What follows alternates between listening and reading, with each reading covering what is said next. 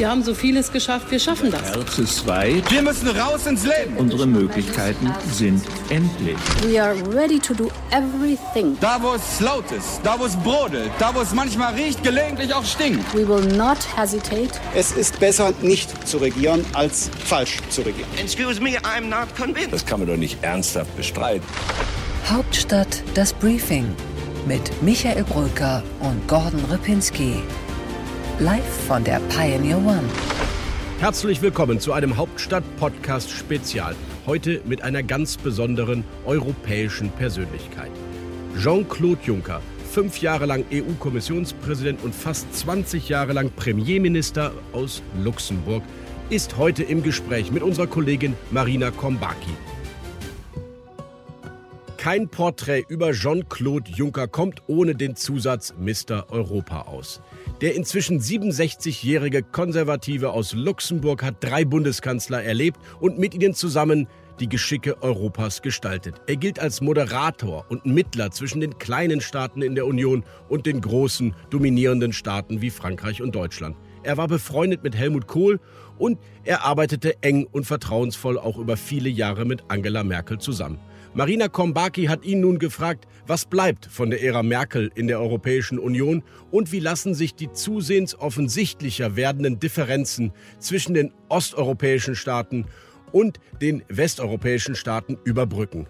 Darüber hat Marina Kombaki mit Jean-Claude Juncker geredet. Hören wir einfach hinein. Jean-Claude Juncker, ich grüße Sie. Ich grüße Sie. Gut anderthalb Jahre sind seit Ihrem Ausscheiden aus dem Amt des EU-Kommissionspräsidenten vergangen. Herr Juncker, wie verleben Sie Ihren Ruhestand? Also im Ruhestand gibt es keine Spur. Ich äh, halte mich auf dem Laufenden. Ich sehe viele Menschen, frühere Helden, jetzige Gestalten. Ich schreibe an einem Buch. Das geht aber nicht weiter, weil Pandemie ist eine schwierige Kiste gewesen, wenn man ohne fremde Hilfe in Archiven wühlen muss. Ich bin beschäftigt. Wenn Sie sich einmal zurückerinnern, wie fühlt es sich eigentlich an, wenn man nach Jahrzehnten in der Politik von einem auf den anderen Tag ein so machtvolles politisches Amt, wie Sie es innehatten, aufgibt, mitsamt den Pflichten und auch den Privilegien? Also die Pflichten vermisse ich nicht. Mit denen denke ich auch nicht über frühere Privilegien nach, weil Privilegien sind nicht personengebunden, sondern amtsgebunden. Ich habe kein dieses Amt nicht mehr, ergo habe ich auch diese Privilegien nicht mehr, aber ich wusste, dass das auf mich zukommt. Ich hatte 2017 für mich entschieden, nicht noch einmal Kommissionspräsident in einer nächsten Legislaturperiode zu werden. Also das kam für mich nicht, nicht überraschend. Ich äh, bin mit meinem Sozialisierungsprozess noch nicht am Ende angekommen, aber ich mache sehr erhebliche Fortschritte. Nun steuert auch Kanzlerin Angela Merkel auf das Ende ihrer politischen Karriere zu. Mit ihr verlässt dann eine weitere für Europa prägende Figur die politische Bühne. Sie haben mit Angela Merkel in Europa so lange und so intensiv zusammengearbeitet wie wohl kaum ein anderer, sei es in ihrer Funktion als luxemburgischer Premierminister, als Eurogruppenchef, als EU-Kommissionspräsident. Herr Juncker, können Sie sich eigentlich noch an Ihre allererste Begegnung mit Angela Merkel erinnern?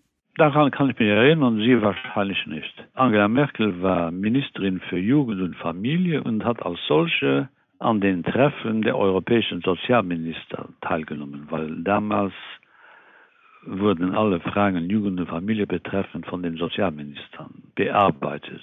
Ich kann mich noch daran erinnern, dass sie äh, zu ihrer ersten Ministerratssitzung gekommen ist und sie war, ich würde nicht gerne sagen, äh, verloren, aber sie kannte die teilnehmenden Personen in ungenügendem Maße und ich habe mich dann sehr darum bemüht, äh, dass sie äh, einen Eindruck von denen erhielt, bevor die Sitzung losging, die während der Sitzung das Wort ergreifen sollten. Aber sie ist da nicht qualitativ abgefallen. Sie war sofort voll im Saft. Das muss äh, Anfang der 90er Jahre gewesen sein. Was, wenn Ihnen damals einer gesagt hätte, Sie wird mal Bundeskanzlerin? Ja, das hat äh, sehr zu Anfang ihrer Regierungstätigkeit ja niemand gesagt, also konnte ich das auch nicht erahnen.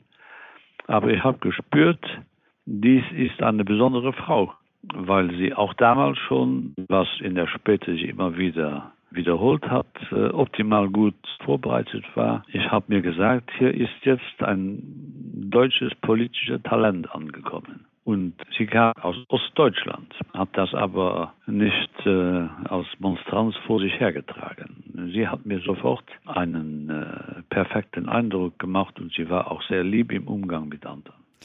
Zu Helmut Kohl hatten Sie, Herr Juncker, eine freundschaftliche Beziehung. Angela Merkel wiederum brach öffentlich mit Kohl. Die Partei möchte am liebsten die Dinge schnell vergessen. Und darin liegt natürlich auch eine Gefahr, dass man zu schnell zur Tagesordnung wieder übergeht. Aber die Partei ist auf der anderen Seite kampfesmutig. Wie hat dieser Bruch Ihre Sicht auf Merkel beeinflusst? Ja, am Anfang war ich etwas äh, verstört. Ihren, Ihr Artikel in der FAZ schien mir ein bisschen undankbar brutal zu sein. Aber ich habe in der weiteren Folge der Ereignisse erlebt, dass entgegen dem, was viele Deutschen denken, sie doch zu Helmut Kohl ein äh, ihm zugeneigtes äh, Verhältnis äh, aufbaute. Kohl hat vor der Spendenaffäre und Jahre nach der Spendenaffäre eher positiv über sie geredet. Nicht mit Häme, nicht mit nein, nein, das Verhältnis war nicht optimal gut, aber es war korrekt. Wie war das damals 2005, als Merkel Kanzlerin wurde? Sie waren damals Premierminister Luxemburgs und äh, Vorsitzender der Eurogruppe. Worüber war das Erstaunen unter Ihren Kollegen in der EU damals eigentlich größer? Dass mit Merkel jemand mit Sozialismus, Sozialisation Deutschland führt oder die Tatsache, dass es eine Frau ist? Es ist ein Risiko, aber es ist auch eine Chance. Ich glaube, dass von bestimmten Lebensläufen, in denen Politiker zu größeren Politikern werden oder in bestimmte Funktionen kommen, ja ausreichend viele vorhanden sind. Und da kann man sich schon mal auch, sagen wir, aus der bewährten Welt des Westens ein kleines Abenteuer gestatten. Weder noch. Der Zufall hat es gewollt, dass ich an dem Morgen, wo sie zur Bundeskanzlerin gewählt wurde, sie noch in ihrem Büro als Fraktionschef der CDU-CSU besucht habe. Ich war also der letzte Gesprächspartner, den sie hatte, internationaler, meine ich, bevor sie Kanzlerin wurde. Es hat damals Staunen provoziert, dass jemand, der aus der früheren DDR kam, so schnell in das höchste Regierungsamt in Deutschland gewählt wurde. Weil ich sie aber schon Jahre vorher gut kennengelernt hatte, hat mich das äh, eigentlich nicht überrascht, weil sie immer den Eindruck gegeben hat, dass sie zwar nicht von Ehrgeiz zerfressen war, aber sehr genau wusste, was sie wollte. Die Tatsache, dass sie eine Frau war, hat für mich keine Rolle gespielt, weil ich das immer als paternalistisch empfunden habe, wenn Männer staunen, dass Frauen es bis äh, zum Kern ihres Kreises schafften. Die Fragen, die viele sich gestellt haben, waren Fragen, die eigentlich mit ihrer nach der deutschen Einheit äh, als regionale Provenienz zu beschreibenden Herkunftsorte. Aber äh, für Luxemburger hat das kein, äh, keine Geheimnisse gehabt. Wir wussten, dass die deutsche Einheit jetzt vollzogen war. Wir waren Abfall der Mauer vorher auch für die deutsche Wiedervereinigung. Andere haben sich damals etwas schwerer getan. Also das war eigentlich kein Problem.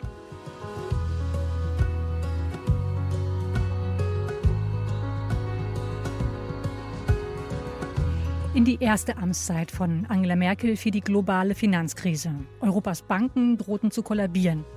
Die Bundesregierung lehnt es ab, von diesem Bankinstitut in eine Art Mitverantwortung dafür gezogen zu werden oder dass Risiken einseitig auf den Steuerzahler darüber verlagert werden. Dessen unbenommen sind wir uns unserer gesamtstaatlichen Verantwortung bewusst, dass dieses Institut stabilisiert werden muss. Und wir sagen den Sparerinnen und Sparern, dass ihre Einlagen sicher sind. Auch dafür steht die Bundesregierung ein. Diese Krise war auch ihre erste große Bewährungsprobe. Wie erlebten Sie damals die Krisenmanagerin Merkel? Auch das teilt sich in äh, verschiedene Teilperioden äh, auf.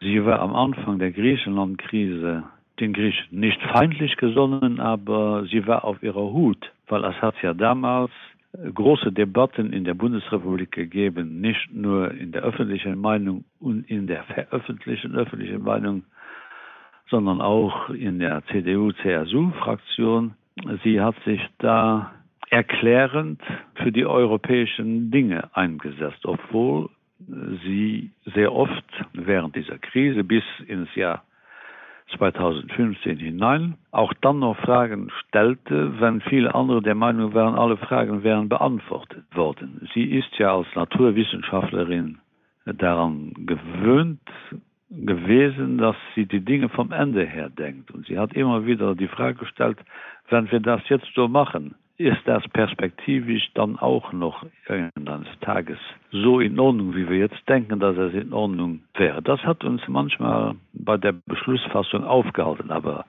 sie war ja nicht Bedenkensträgerin, sondern fragende, perspektivisch denkende deutsche Kanzlerin. Andere haben das auch so gesehen, aber nicht, äh, nicht viele.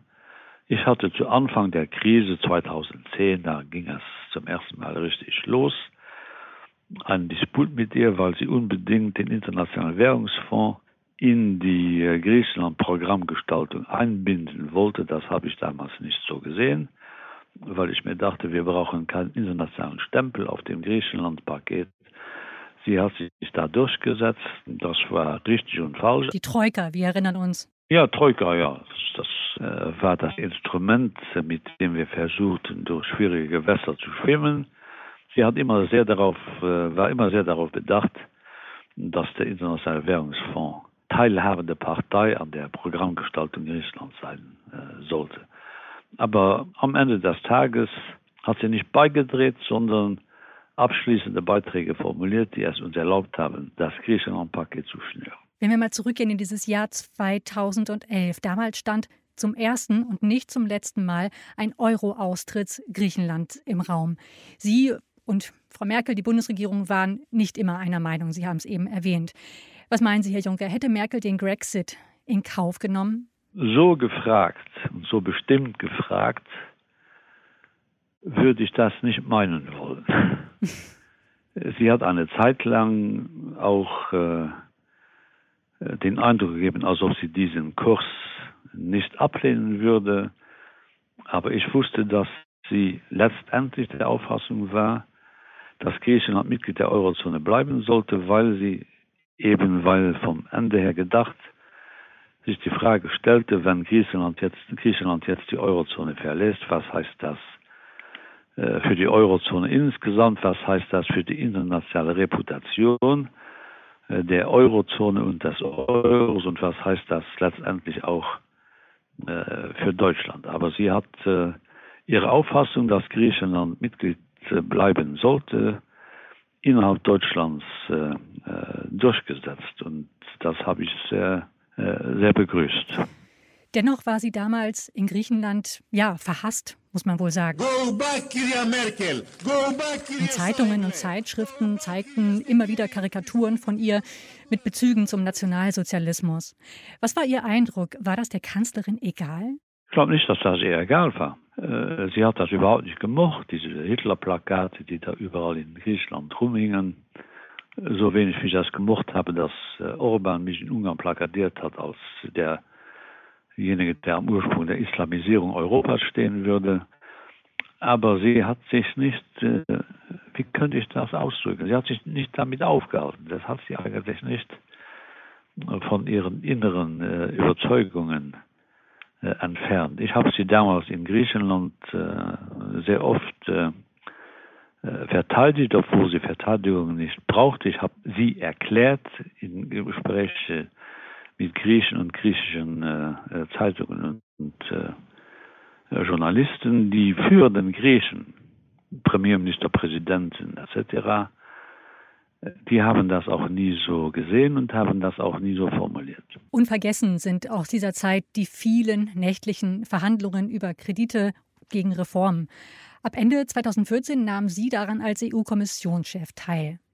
Vielleicht können Sie uns einen Einblick geben. Wie würden Sie die Verhandlungstaktik der Angela Merkel beschreiben? Aber ich glaube, das war nicht immer Taktik. Es war, wenn überhaupt, in dem Bereich zu verorten, eher etwas wie Strategie. Aber Taktik war das nie taktische Spiele liegen ihr nicht im internationalen wahrscheinlich auch nicht äh, in der deutschen äh, Innenpolitik, aber sie hat ihren Standpunkt immer klar gemacht, wie andere auch. Es ist ja nicht so, dass Deutschland völlig isoliert gewesen wäre in der Griechenland Kause. So war das nie. Es ist in Deutschland manchmal der Eindruck entstanden, als ob nur Deutschland hier auf orthodoxes Finanzgebaren äh, achten will. Das war nicht so. Es waren viele andere auch.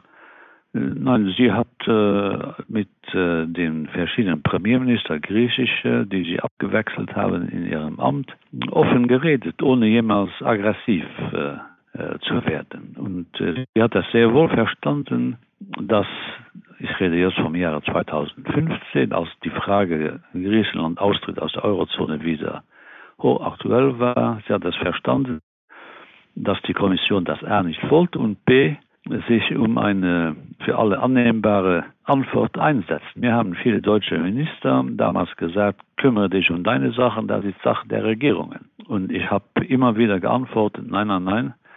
Der Vertrag äh, sieht vor, dass die Kommission sich um das allgemeine Wohl, das allgemeine Interesse der Europäischen Union kümmern muss und sich dementsprechend einsetzen muss.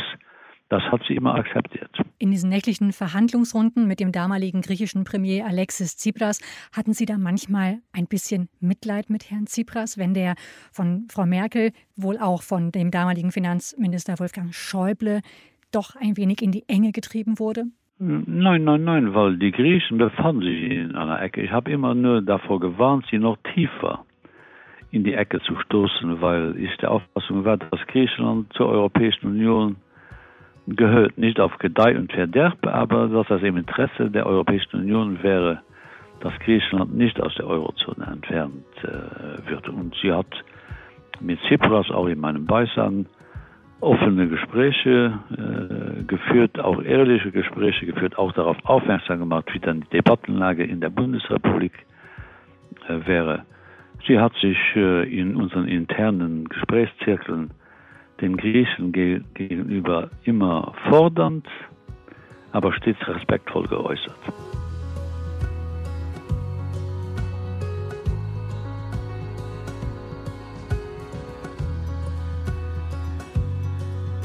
Dann nahm das Jahr 2015 eine, eine ja, erstaunliche Wende. Plötzlich mit Beginn der sogenannten Flüchtlingskrise wurden aus Tsipras und Angela Merkel ja, Verbündete kann man vielleicht sagen. Ich sage ganz einfach, Deutschland ist ein starkes Land. Und das Motiv, in dem wir an diese Dinge herangehen, muss sein, muss sein, wir haben so vieles geschafft, wir schaffen das. Wir schaffen das und wo uns etwas im Wege steht, muss es überwunden werden. Haben Sie in diesen dramatischen Tagen des Spätsommers 2015 eine andere Angela Merkel kennengelernt? Ich habe äh, 2015 in den schwierigen äh, Herbstmonaten, August, äh, das war zwar Sommer und September, Oktober, mich äh, sehr oft, mehrfach wöchentlich äh, äh, ausgetauscht und ich habe eine besondere Art und Weise diese Ereignisse nicht nur Revue passieren, sondern habe sie damals auch anders erlebt als viele anderen. Frau Merkel hat ja die Grenzen nicht geöffnet. Die Grenzen waren ja offen. Sie hat die Grenzen nicht geschlossen.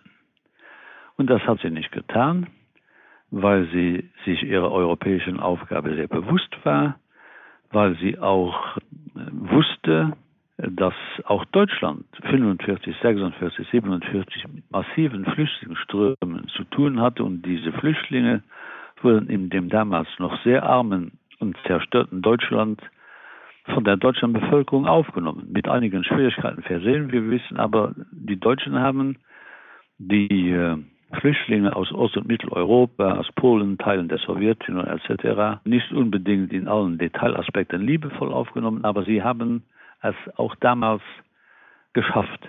Und es kam beim Merkel, was man oft übersieht, hinzu, dass sie ja Christdemokratin ist, mit Akzent auf dem C.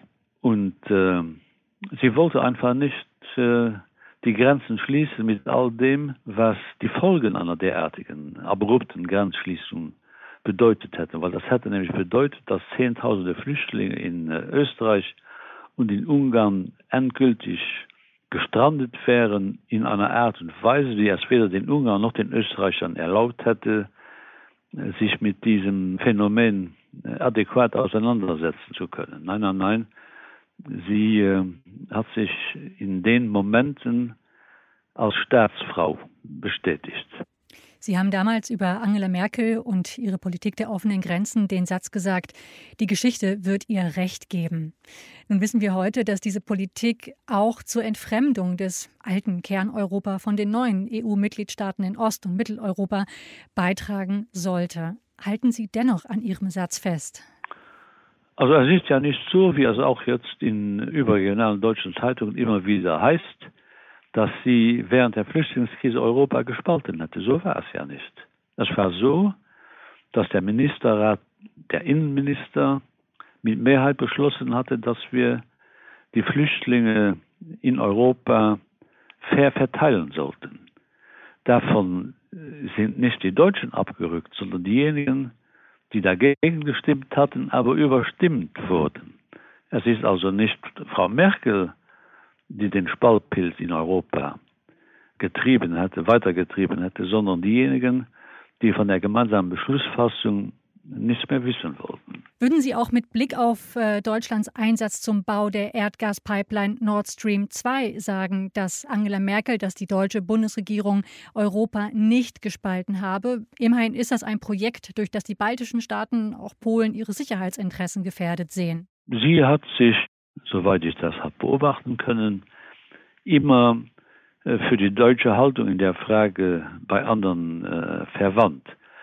Sie wurde auch im Kreis der europäischen Regierungschefs nie wirklich brutalst angegangen. Aber sie hat erklärt, wieso und weshalb dies in ihren Augen der richtige Schritt war, wobei sie immer auch ein Augenmerk auf die Ukraine hatte. Sie hat bei all dem, was sie in dem Zusammenhang anderen zur Kenntnis gegeben hat, nie äh, einen Kreis um die Ukraine herum gemacht.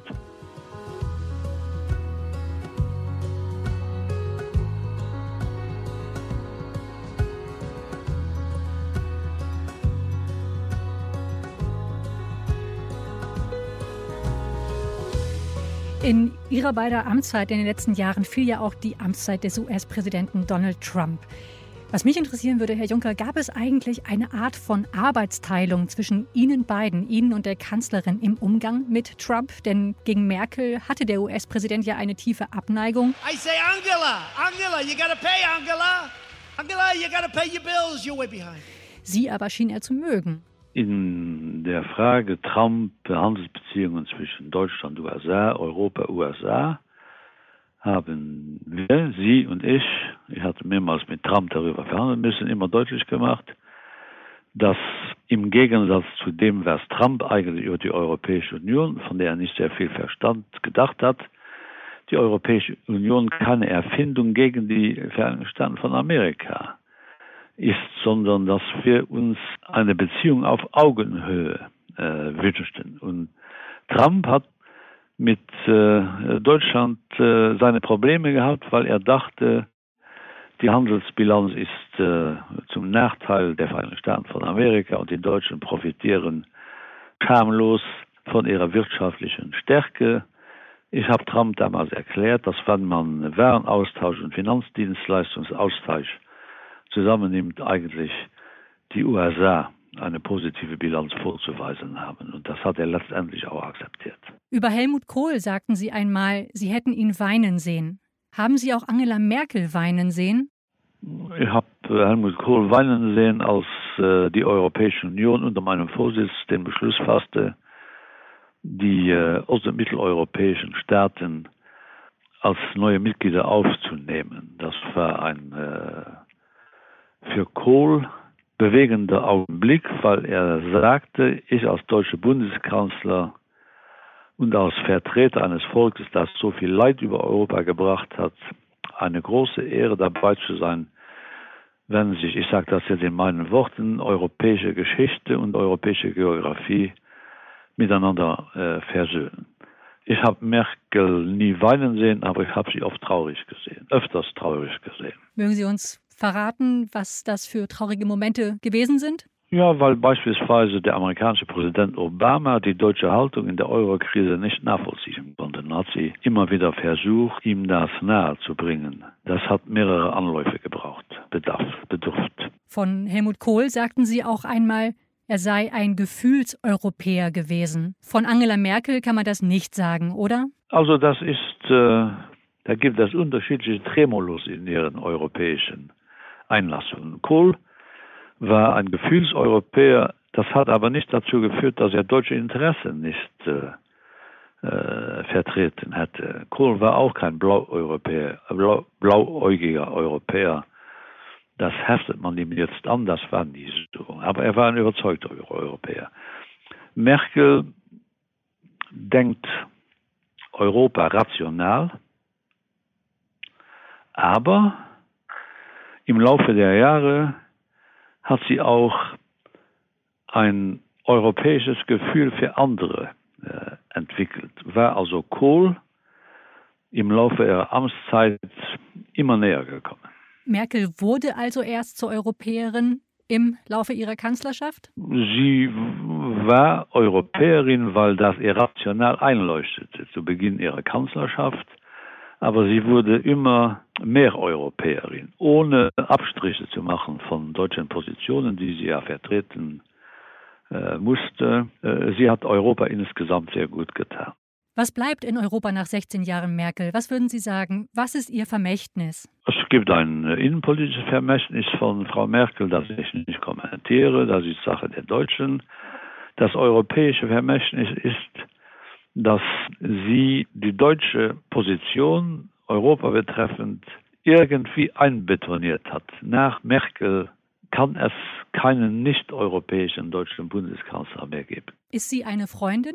Ja, ich kann mich an so vieles äh, konkret erinnern, auch im persönlichen Miteinander. Merkel ist eine liebevolle Person, hat, äh, wie ich auch mit ihr immer geredet, wenn in unseren Familien Ereignisse stattfanden, die nur einmal stattfinden, Tod der Mutter, Tod des Vaters, Tod meiner Mutter. Ich habe sie da als äh, einfühlsamer und auch mitleidender Mensch kennengelernt. Wir stehen ja hier vor einem heißen Wahlkampf in Deutschland.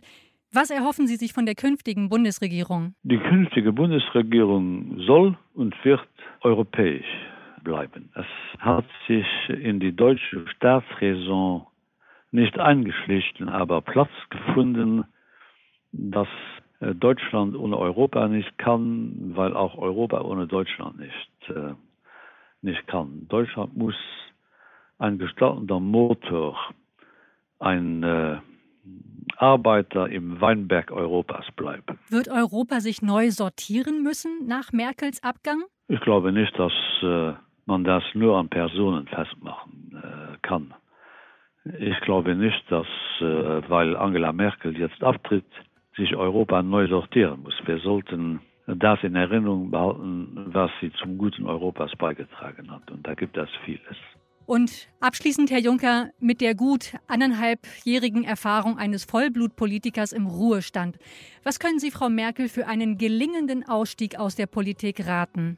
Nicht dauernd über das nachzudenken, was man richtig oder falsch gemacht hat sondern sich zu Wort zu melden, richtige und wichtige Hinweise äh, vonnöten sind. Ich danke Ihnen sehr für das Gespräch, Herr Juncker. Ja, okay, alles Gute, bis dann, ciao. Das war eine beeindruckende Tour d'horizon durch die europäische Politik der letzten Jahre. Vielen Dank, dass Sie dabei waren. Bis zum nächsten Mal, wenn es wieder heißt Hauptstadt Podcast Spezial. Bleiben Sie uns gewogen. Auf Wiederhören. Ihr Michael Bröker. Hauptstadt das Briefing Spezial mit Michael Bröker und Gordon Ripinski. Live von der Pioneer One.